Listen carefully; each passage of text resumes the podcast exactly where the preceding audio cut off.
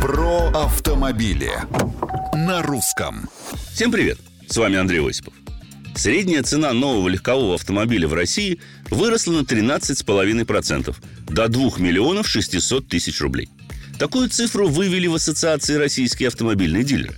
При этом средняя цена поддержанного автомобиля поднялась на 9% до миллиона 300 тысяч. Стоит отметить, что в июле цены на новые машины в салонах уже выросли по причине ослабления курса национальной валюты.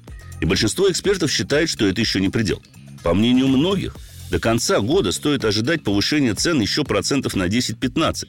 И даже местные производители не смогут удержаться от соблазна переписать ценники. К примеру, тот же «АвтоВАЗ» предупредил, что может пересмотреть минимальную цену на новую «Лада X-Cross 5». Воздержусь от сарказма по отношению к «Ладе», но замечу, что рост цен является логичным следствием отсутствия как конкуренции, так и достаточно широкого выбора, что обычно умеряет аппетиты продавцов.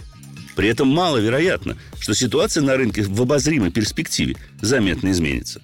А поэтому, как ни парадоксально, в нынешних условиях покупка автомобиля является своеобразной инвестицией, поскольку его стоимость не только не падает, но и может вырасти. Конечно, если подойти к выбору грамотно. Впрочем, это уже тема отдельного разговора. Мнения, комментарии и предложения приветствуются на страничках Русского радио в социальных сетях. С вами был Осипов. Про автомобили на русском.